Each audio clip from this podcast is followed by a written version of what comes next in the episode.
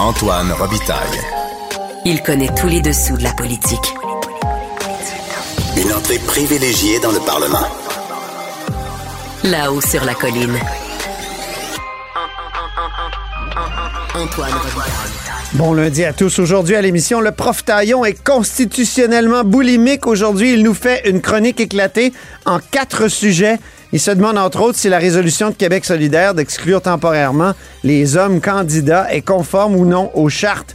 Et il nous parle d'un litige autour d'une politique étudiante pro-palestinienne approuvée par référendum des étudiants de l'Université McGill et suspendue par la Cour supérieure. Mais d'abord, mais d'abord, c'est l'heure de notre rencontre, les voix de la voix. Émotionnel ou rationnel. En accord ou à l'opposé. Par ici, les brasseurs d'opinion et de vision. Les rencontres de l'air. Bonjour Guillaume Lavoie. Antoine Robitaille, bonjour. Expert en politique publique et laudateur du vélo. D'ailleurs, c'est le segment aujourd'hui, la voie cyclable. Mais on commence par un peu de politique. Euh, Québec solidaire, toi qui as déjà fait de la politique, euh, Guillaume, qu'est-ce que tu penses de, de, de l'élection là, de, d'Émilie de Santérien comme au co-porte-parole? le co-porte-parole, oui.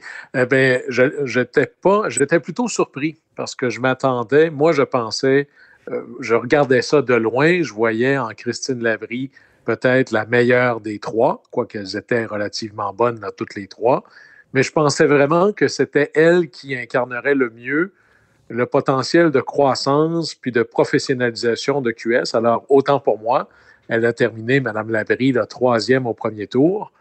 Mais dans tout ça, euh, puis Moi, je pense que le parti a compris qu'elle n'aimait pas porter la parole. Autrement dire, c'est un, problème. Tu sais, un porte-parole qui n'aime pas porter la parole, ça va mal. Ben, en tout cas, elle, ne semble pas heureuse en entrevue. C'est, ça, comme euh, important dans la définition de tâche, de donner des bonnes entrevues. Oui, mais l'appétit vient en mangeant. On ne saura jamais, on va voir. Là, elle est députée à l'Assemblée nationale. Moi, je trouve encore la semaine dernière qu'elle était exactement là, sur les enjeux les plus criants. Elle, elle, relève à travers le bruit les signaux. Alors, on va voir comment euh, euh, Émilise euh, les Santériens, les Santériens va réussir la suite des choses. C'est pas facile d'être extra-parlementaire. Ben non. Euh, il va falloir qu'elle bataille pas mal, mais je pense qu'il y avait deux hommes très heureux de la fin de semaine. Hmm. D'abord, euh, Gabriel Nadeau-Dubois, qui euh, peut bien dire qu'il a pensé à quitter. Moi, j'en crois pas un mot. Mais au moins, là, il n'y aura pas de co-porte-parole qui vont faire beaucoup d'ombre pour lui là, à Québec. Alors, il aura toute la glace pour lui.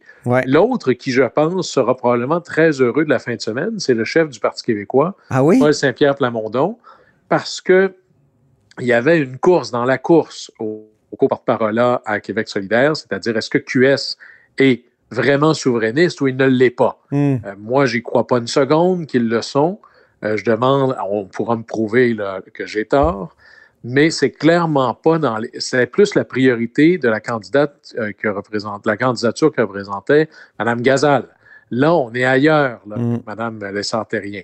L'autre chose, c'est ce vote qui dit que euh, maintenant, pour les prochaines élections, euh, hommes, veuillez s'abstenir. Je pense pas que ça va bien résonner chez une majorité de ben, Québécois et de Québécoises. Je t'arrête, je t'arrête tout de suite parce que ça vient de tomber sur notre euh, site Internet à, 16 heures, là, de, le site du Journal de Québec. Il y a l'ex-candidat de Québec solidaire dans Jean Talon, qui est Olivier Bolduc, euh, qui a déchiré sa carte de membre. Il est écœuré par la décision de Québec solidaire d'exclure les hommes du processus d'investiture. Alors, je ne suis plus membre, dit-il. J'ai justement envoyé un courriel aujourd'hui pour faire annuler ma carte. Alors, c'est à lire, là, c'était signé Gabriel Côté sur notre site Internet.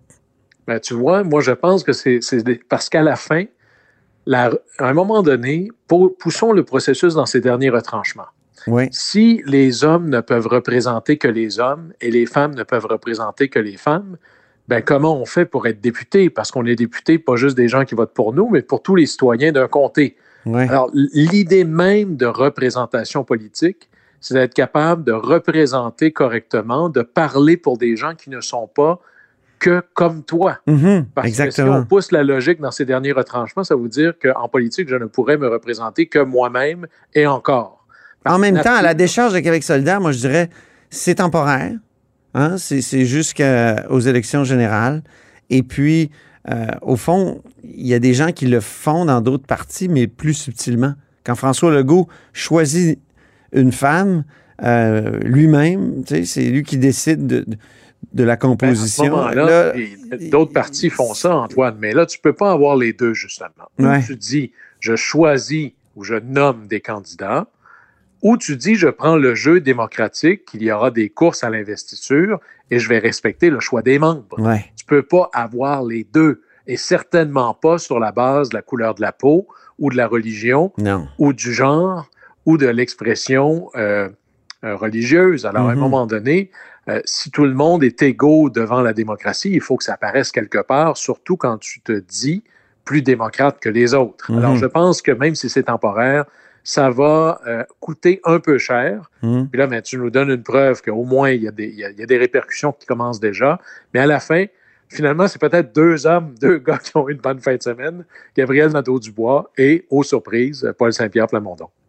C'est maintenant le temps de passer au segment La voie cyclable. Quand on partait de bon matin, quand on partait sur les chemins, à bicyclette. La voie cyclable, donc, on commence par euh, le VPS. Tu m'as déjà parlé de ça. Moi, je l'appelle le vélo dodu, hein, le fat bike. Oui, alors, Antoine, ici, parlons de la voie rentable, parce que ce qui est dodu véritablement dans le vélo dodu, c'est le portefeuille de ceux qui en ont. Je veux te parler du fat bike ou du vélo à pneus surdimensionnés, le VPS, Ah. pas dans un contexte urbain dont on a déjà parlé, mais vraiment dans un contexte plein air. OK. On va dire, OK, c'est quoi cette affaire-là? C'est un autre angle. Oui, mais parlons, le, le- le fameux VPS, c'est une affaire de gros sous. là. Je regardais, les moins chers des moins chers des moins chers s'approchent de 1000 dollars. Puis sinon, là, on peut facilement tomber dans du 3, 4, 5, 6 000 dollars pour l'achat. Et j'étais dans une boutique spécialisée récemment et il faut, faut chausser ça. Ça prend des pneus. Imagine, un pneu, 350 dollars.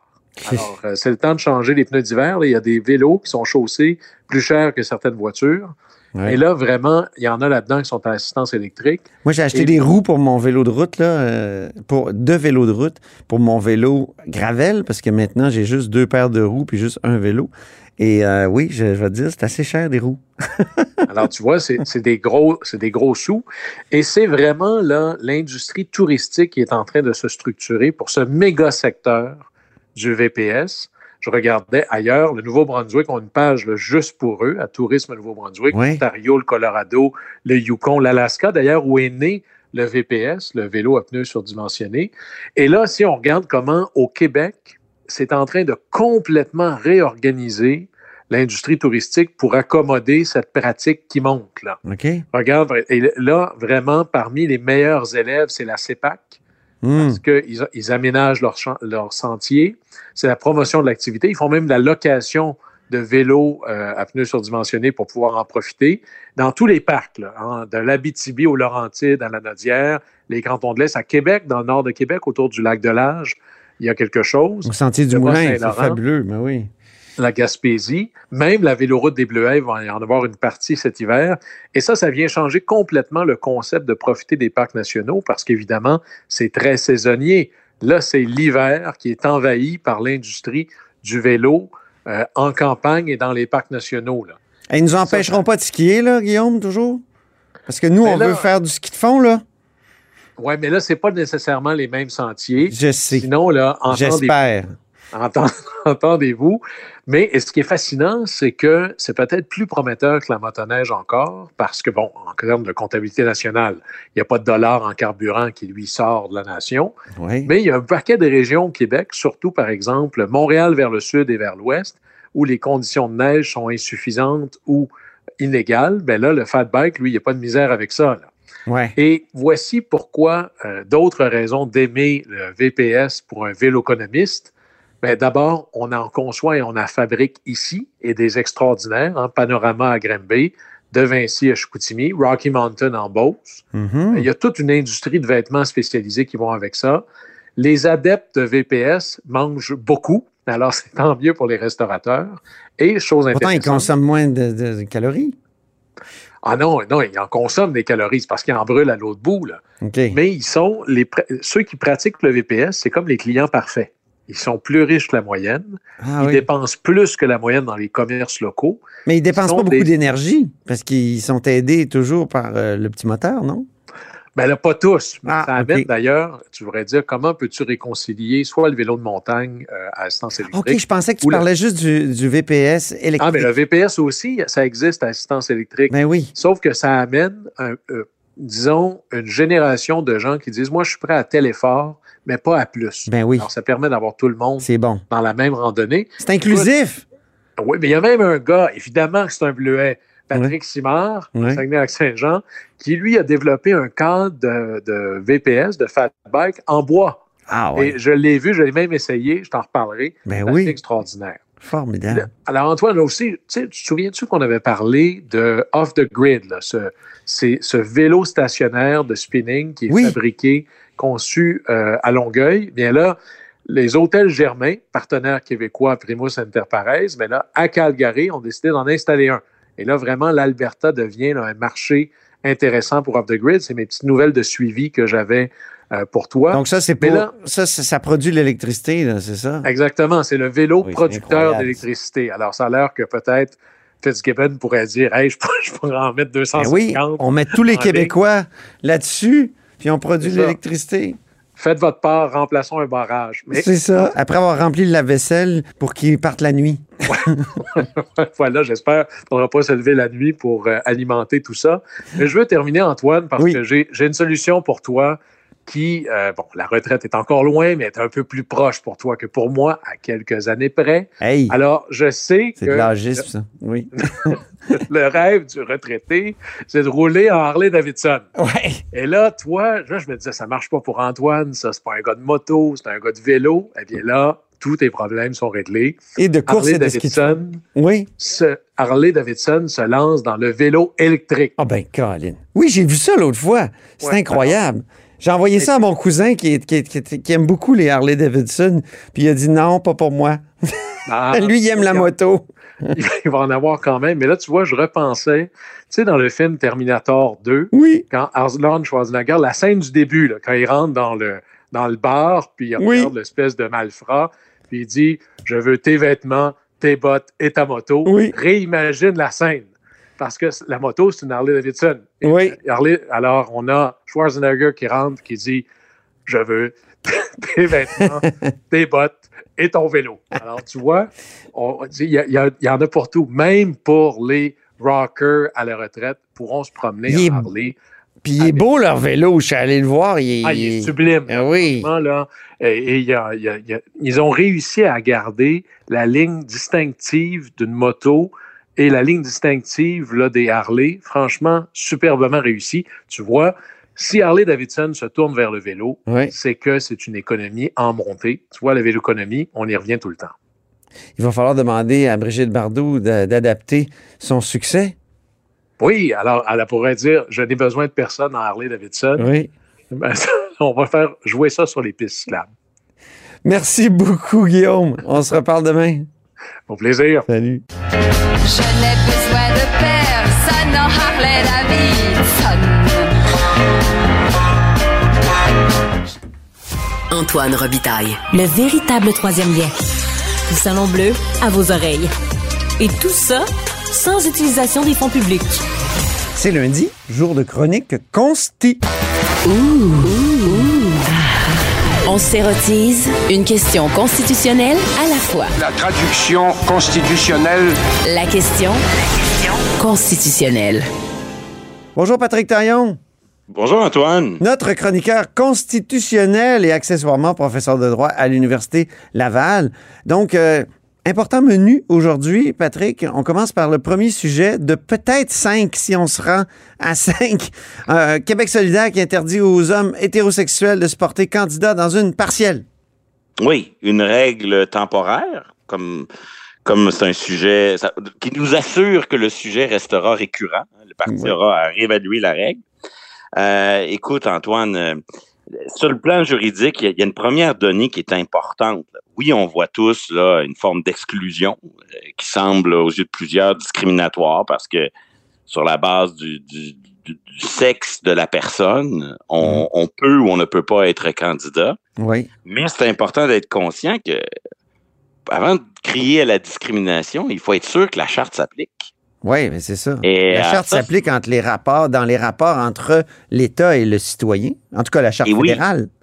Et on l'oublie souvent parce que c'est nos élus, c'est des partis politiques, mais Mais la charte du Québec s'applique. La charte du Québec s'applique quand même, Patrick, puis tu, tu me mais corrigeras. ça, je suis pas sûr. Ça, ça s'applique. Mais ça s'applique au contrat, donc. euh, Ben, la charte canadienne s'applique s'applique qu'à l'État, puis Québec solidaire, c'est un peut-être pas ses députés, mais c'est une association euh, privée. là. Ça, ils font les, ils ont les règles qu'ils veulent. Ça, c'est pour ça que je parle de la charte québécoise, qui, elle, il me semble, s'applique au droit euh, privé, si je puis Elle- parler comme ça. Tu as, tu as raison de souligner que la Charte québécoise, elle, elle a un plus que la Charte canadienne n'a pas, la possibilité de l'appliquer dans les rapports entre personnes privées. Hum. Mais c'est pas tous les rapports ou toutes les situations entre personnes privées. Euh, souvent, ça va être euh, les services ordinairement offerts au public. Donc, si je suis un restaurateur, ben, j'offre au public des tables et donc, il faut que je les offre sans discrimination. Mais le client, lui, il a le droit de discriminer puis préférer manger euh, du chinois que du grec. Là. Lui, euh, il n'est pas, il est pas lié par la Charte québécoise. Hum. Donc, il faut vraiment faire attention. C'est pas tous les rapports privés qui sont visés par la Charte. Il y a les contrats, tu, tu l'as souligné, mais je suis pas sûr, moi, que le. le il est où le contrat? Là? C'est le contrat en signant la carte de membre, ça vient avec les statuts?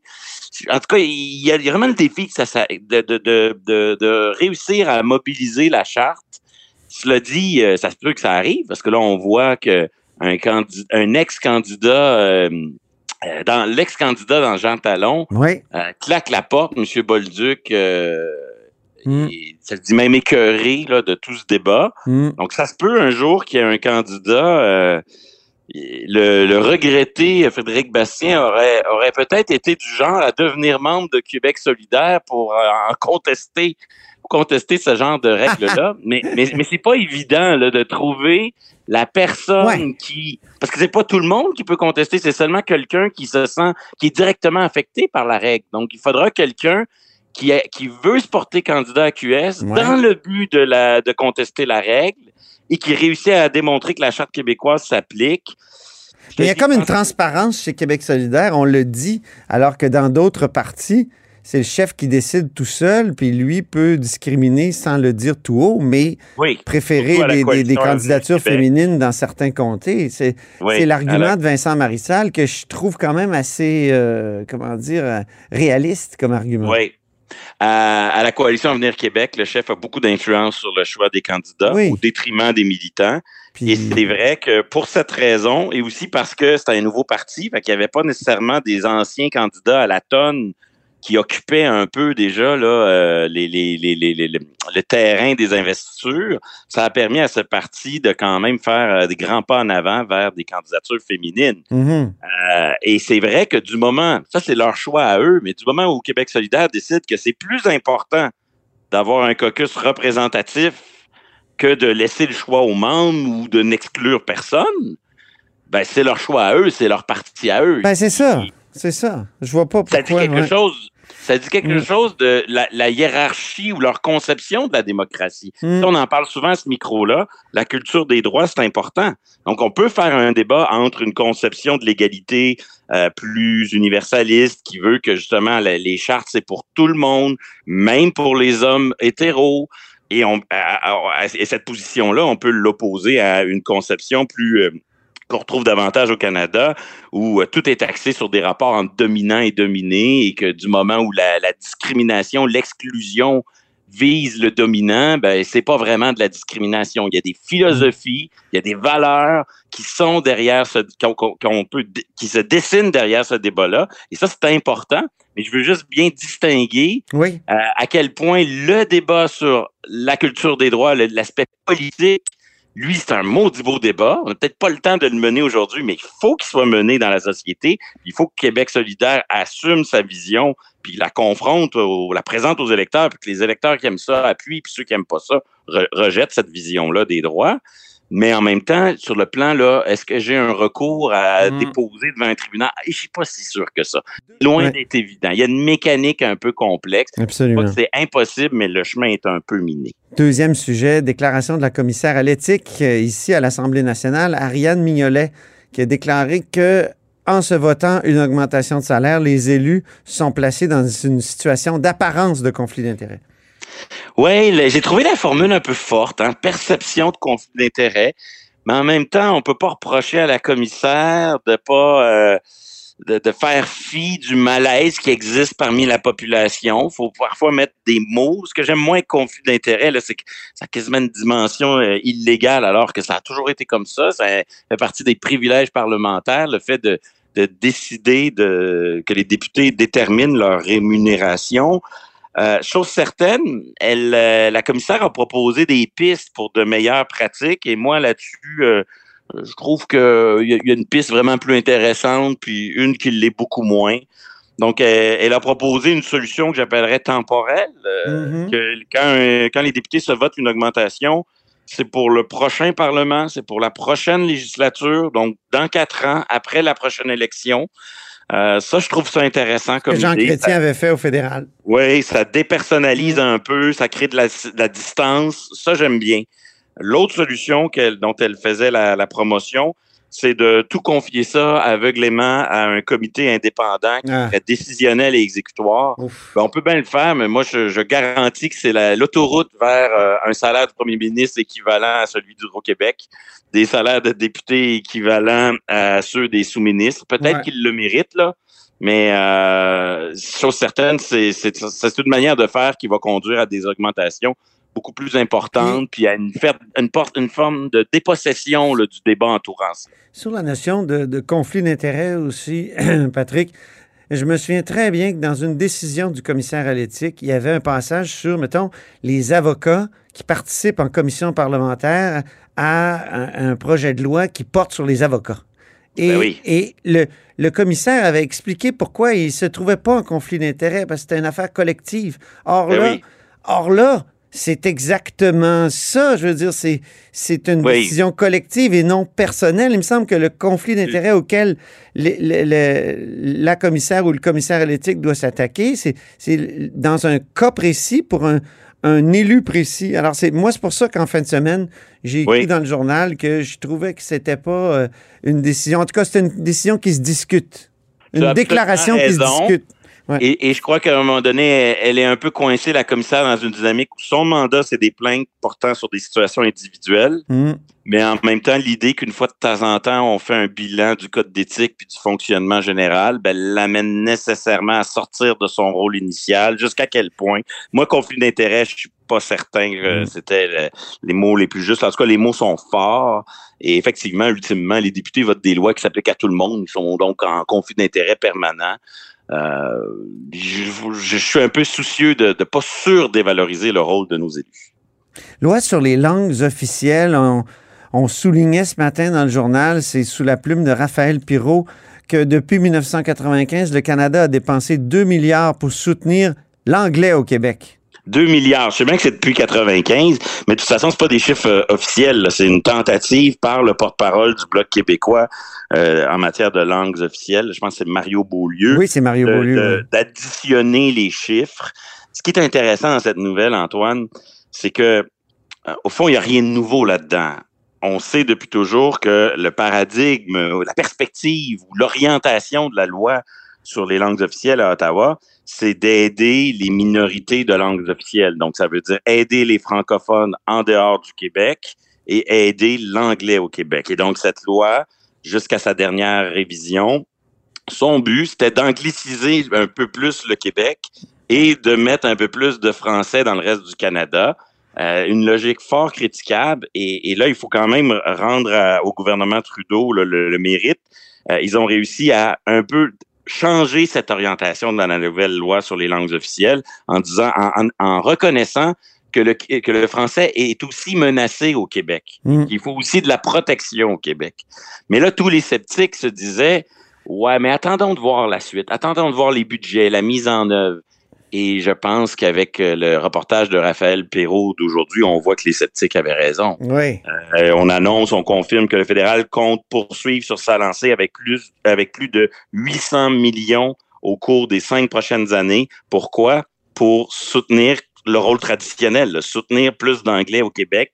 Et, et là, on voit, je vois pas en tout cas l'équivalent, la contrepartie pour aider le, le français comme langue menacée, même au Québec. Mm. Et euh, il y a des le reportage vaut le coup. Là. On nous parle de la part de Lyon, de la part du Lyon qui est réservé notamment à des universités comme McGill et Concordia qui touchent des fonds fédéraux euh, et qui les placent justement dans une situation avantageuse par rapport aux autres universités québécoises dans un contexte où, euh, en tout cas, cette question-là a, a- a- a fait l'actualité cet automne. Donc, c'est un Mm. reportage à lire.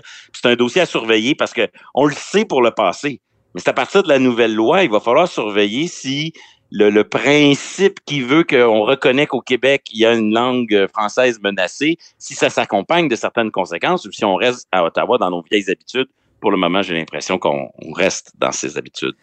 Un petit sujet, en fait un gros sujet pour la fin, mais tu n'as pas beaucoup de temps malheureusement, Patrick. Une politique étudiante pro-palestinienne approuvée par référendum des étudiants de l'Université McGill, on en parlait de McGill, a été suspendue par la Cour supérieure. Oui, c'est ils ont fait un référendum à McGill. 78,7% de ceux qui ont voté euh, veulent une politique, grosso modo, de boycott de toute entreprise, institution ou individu qui serait complice là, qui, de, de la situation qui a, euh, de, de la guerre à Gaza. Donc, c'est une prise de position très pro-palestinienne visant à boycotter, au fond, les entreprises qui soutiennent Israël. Mm. Et euh, il y a une étudiante juive anonyme de McGill qui s'est adressée au tribunal pour contester cette politique. Là, on n'a pas le temps, mais on est dans, dans tout ce que euh, la charte peut amener comme motif là, victimisant d'un bord puis de l'autre. Mm. Et euh, l'avocat Rémi Bourget, qui est aussi avocat de la FAE là, dans le dossier de la loi 21, Ouais. avec euh, Frédéric Bérard, représente l'association étudiante. Ils Mm. ont consenti à, à- consenti à suspendre la politique provisoirement, le temps que le tribunal tranche, Mm. mais on conteste euh, la position, les arguments de l'étudiante juive anonyme, puis on veut aussi contester sa demande d'anonymat, ce qui n'est pas inintéressant là, du point de vue du droit des médias puis de l'accès à l'information. Ben, surtout dans, dans le climat de violence euh, qu'on qu'on a à Montréal à l'endroit des, des Juifs. Oui, ça va être un dossier à suivre, mais ça- c'est plus qu'un fait divers. là. Ça touche au vivre ensemble, ça touche à la manière dont les conflits ailleurs euh, ont des conséquences ici, et c'est un maudit bel exemple de judiciarisation des conflits. Là. Ah. Normalement, dans une université, je sais pas, il y a 30 ans, euh, le recteur ou le vice-recteur aurait fait venir tout ce beau monde-là, on aurait eu une belle discussion. Ben là, non, on est devant les tribunaux pour plusieurs mois, plusieurs années, au lieu de se parler et de trouver une solution. C'est un peu malheureux. Espérons que les étudiants de l'Université McGill sauront peut-être revenir à la raison. Puis pendant ce temps-là, on n'a pas accès aux tribunaux. Alors, euh, vu qu'on judiciarise, on surcharge euh, les pauvres tribunaux de questions qui ne devraient peut-être pas euh, se retrouver là. Merci beaucoup, Patrick Taillon. Merci, Antoine. On devrait mettre ça dans une charte, la déjudiciarisation. hein? Ça serait comme le serpent qui se mord la queue. À bientôt. Ben, Il y, a y de la réforme de procédure qui vise un peu à, à ça. C'est vrai. C'est vrai, t'as raison. à- Dans le code de procédure civile, hein? C'est vrai. C'est comme les listes d'attente dans le domaine de la santé. On- tout le monde veut les alléger, mais en même temps, il y a de plus en plus d'attentes. À la semaine prochaine, cher prof Taillon. Merci, Antoine. À bientôt. Et c'est ainsi que se termine La Haut sur la Colline en ce lundi. Merci beaucoup d'avoir été des nôtres. N'hésitez surtout pas à diffuser vos segments préférés sur vos réseaux. Ça, c'est la fonction partage. Et je vous dis à demain. Cube Radio.